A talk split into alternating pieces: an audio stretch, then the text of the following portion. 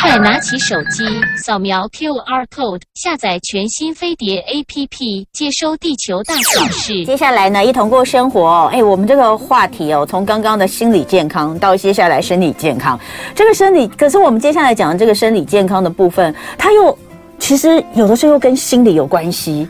相伴的哈，那我们就来聊一下如何重拾男性自信心。其实我们这个话题前阵子有聊过，呃，我们聊的就是呃，在整形，我们那时候是从整形的方面来聊。那聊到的可能就是男性的这个，我们当时有讲嘛，男性没有办法，就是要如何重振男性雄风。其实，其实它是两条路哦，一条可能整形外科这边可以做一些什么样，在外观上哦。呃呃的一些一些一些改变，但是其实多半很多呃还是会从泌尿科这个部分来先看看是不是有什么解决之道。所以今天呢，我们在现场请到的呢，就是马街纪念医院的泌尿科资深主治医师蔡维公蔡医师，来带大家了解一下这个男性很难启齿的勃起功能障碍的相关问题。欢迎蔡医师。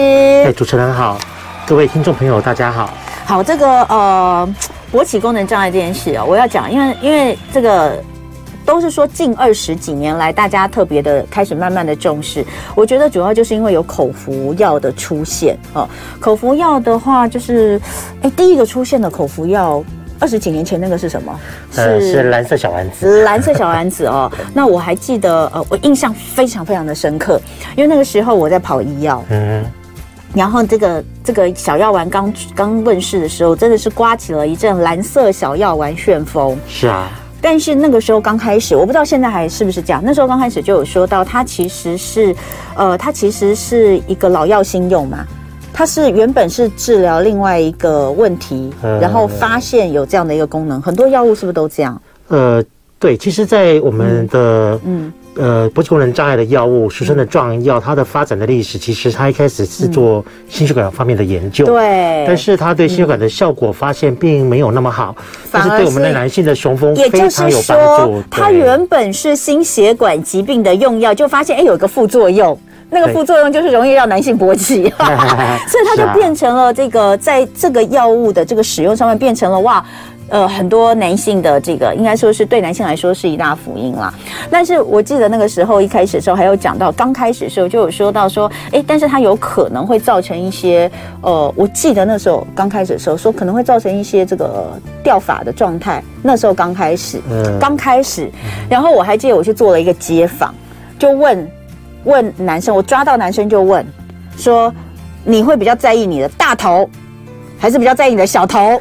就是如果你要二选一的话，请问你要选大头还是小头？还记得我们去做了一个这样的访问，哎，就后来那个发现，大部分的男性都会说，为了妻子的幸福，我觉得我会顾小头之类的哈，反正很有趣。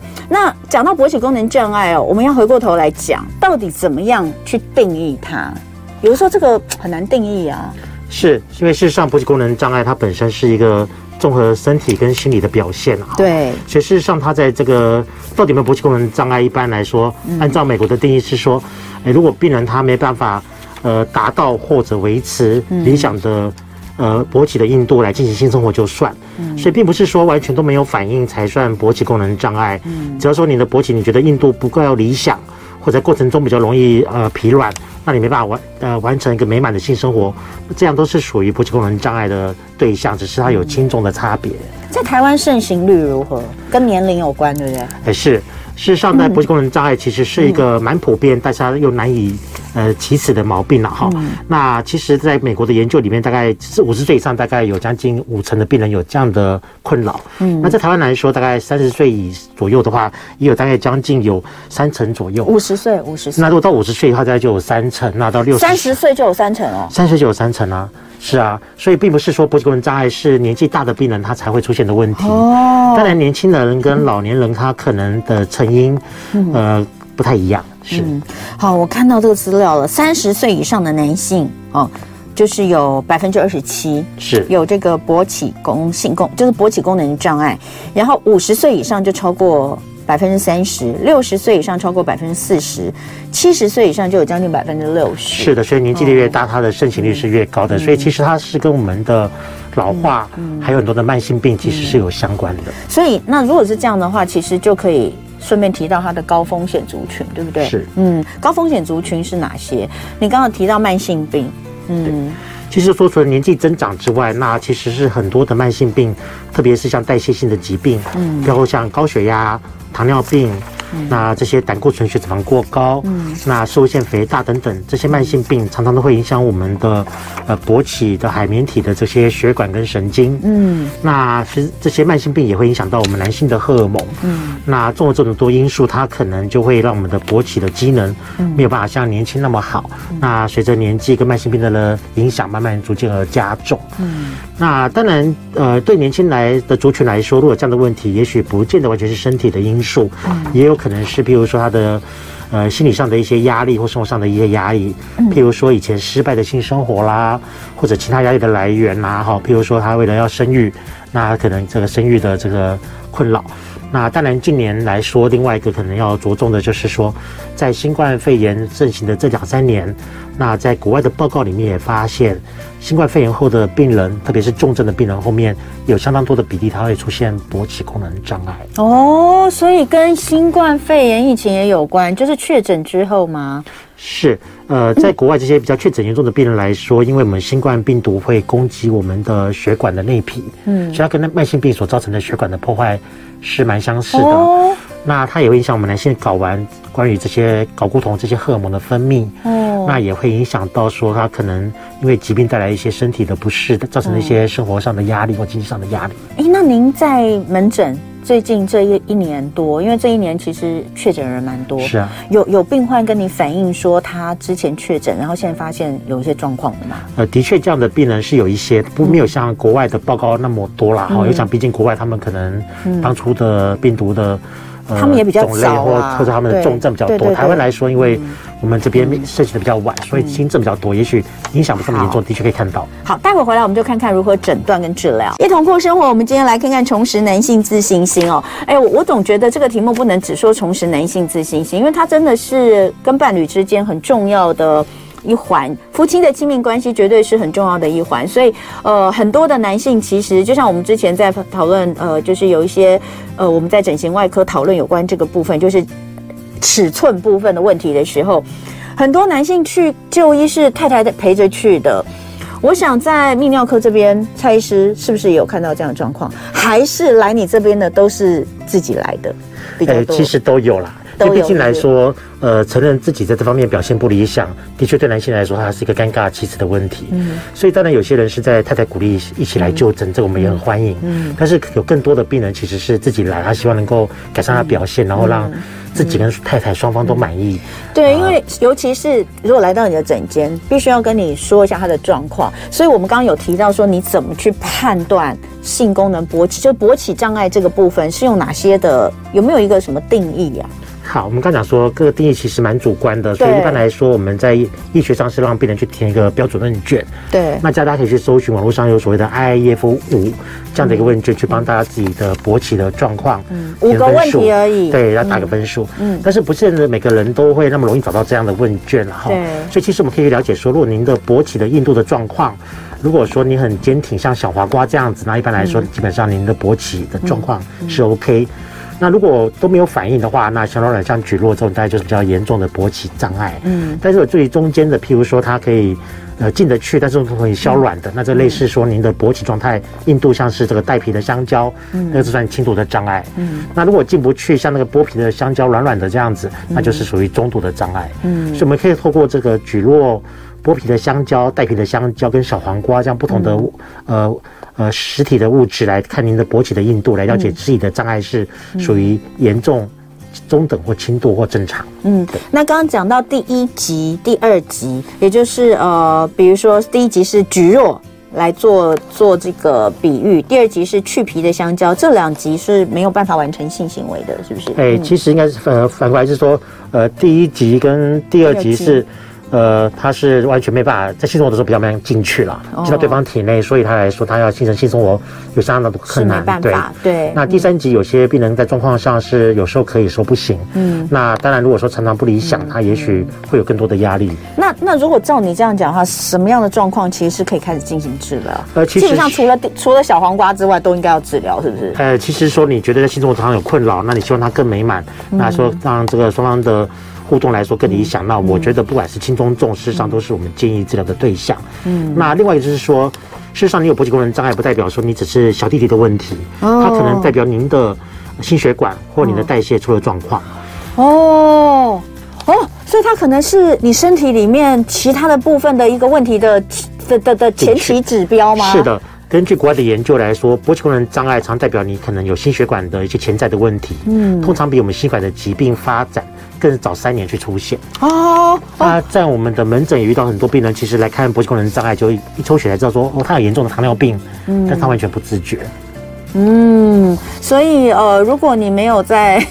做健康检查，一般来说，你没有每年做健康检查的话，如果出现了这样的状况，其实也可以稍微去检查一下，对不对？对。哎，那那如果有勃起功能障碍来到您的诊间，您会先帮他做这些所有的检查？哎，对，勃起功能障碍，我讲大部分的医师都会建议他先做一些例行性的一些抽血，抽血包括我们的荷尔蒙、帮我们代谢指标。哦。那不止了解这个方面的一些问题，也知道你整个男体男性的整体健康，嗯，是不是哪边哪个环节出了状况？这样。嗯。好，不过讲到治疗哦，大家知道我刚刚在这个广告期间跟蔡医师聊哦，哎，我们再介绍一下，今天来到现场跟我们聊聊这个呃男性的勃起功能障碍如何治疗的，是马偕纪念医院的泌尿科资深主治医师蔡维公蔡医师。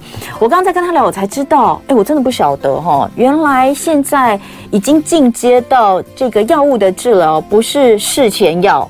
你你知道大家以前说的所谓的蓝色小药丸，就是事前服用的，对不对？一次性。那是一次性的药物，应该是说可以帮助当次的性生活。一次性药物，好，呃，大家知道我的意思哦。哎，现在是有每天可以服用的，它就是可以，我我不知道这个啊，但是我刚刚听医生讲，我就觉得很有兴趣哦。所以我们就进入到说要怎么治疗。那治疗方式其实蛮多元的，对不对？那可不可以跟我们分析有哪些治疗，然后它分别的特点，适合哪些人？好的。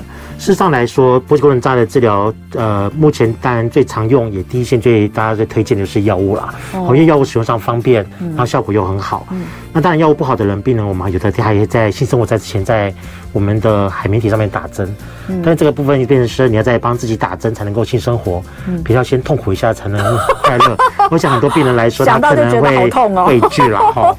那当然也有所谓的负压助勃器，或所谓的电量震波，嗯、一个是借由外在的力量把血液拉到我们的海绵体里面去，嗯嗯、一个是利用震波的力量去促进血管的海绵体，嗯、呃，再新生一些小血管，不过都没有壮药来的说及时、方便、有效，嗯、所以这个部分还是目前在临床上我们最常用的治疗的方式啊。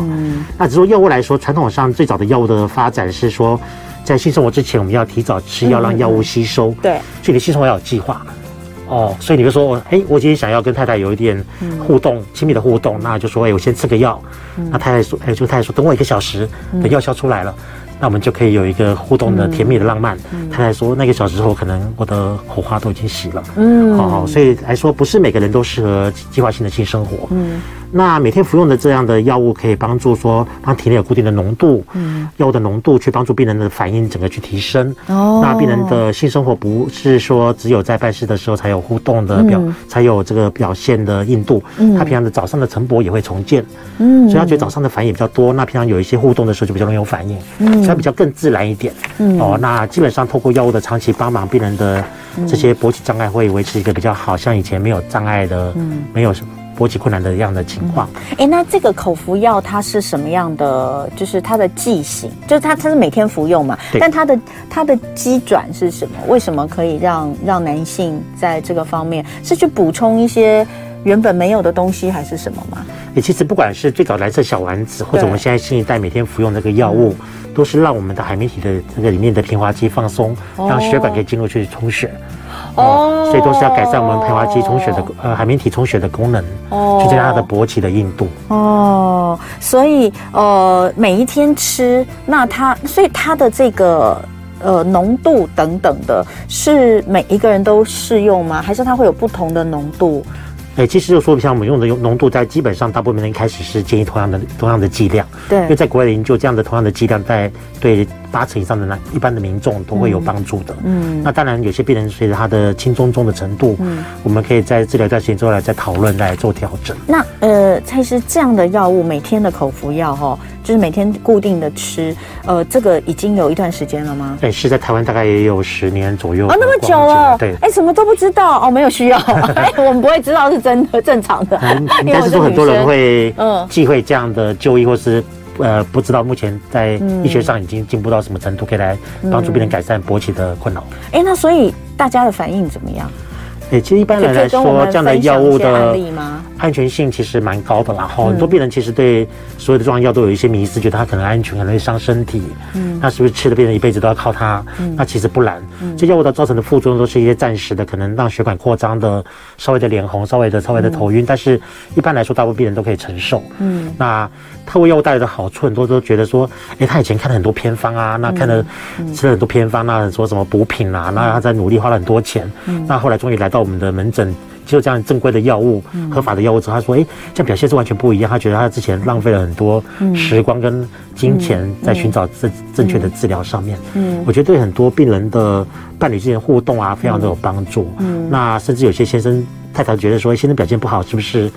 他可能也许对他不爱他了，或者是可能有一些其他的一些境遇哈。嗯，那他也许透过这样的一个不理治疗，他会觉得其实。”重建两性的好的互动，嗯，其实我觉得很多病人都蛮肯定。对，但是每日服用，我的意思是说，因为像刚刚我们前面讲到的，以前呃是事前可能半小时到一小时服用的这个，有些人会有一些副作用嘛，比如说哎会觉得脸红啊等等。那那这种每日服用的，它会它也会有什么样的呃？这种这种反应吗？其实副作用是类似，但是因为它的每天吃的剂量很低，很低，所以它副作用的比例其实是更低的。所以它就是让你体内的浓度是一直都存在，有个低剂量的药物的浓稳定的药物浓度，去帮助你的勃起表现变好。嗯，嗯，那事实上说，这样的药物除了改善你的勃起之外，对我们男性的摄护腺相关的一些排尿的症状，哦、它也是有帮助的。也有帮助。所以它其实有点一石二鸟。对男性来说，对这个摄护腺肥大跟勃起障碍，其实是同样可以同时去帮上忙。哎，那还是我忍不住还是要问案例啦，就是有没有分享一些案例？就是说，比如说有没有人说，哎，他现他吃了，比如说哪哪个病患，呃，他大概年纪几岁，然后原本的状况是怎么样？然后呢，呃，吃了多久之后，他可以维持怎么样的一个性生活的频率？呃，其实有的，像其实很多呃年轻的病人啊。那他们其实来说，他们可能因为之前的一些偶尔的不理想的状况，嗯，他状况他觉得表现不理想，他以后对性生活就会很担心，对对，很紧张，对。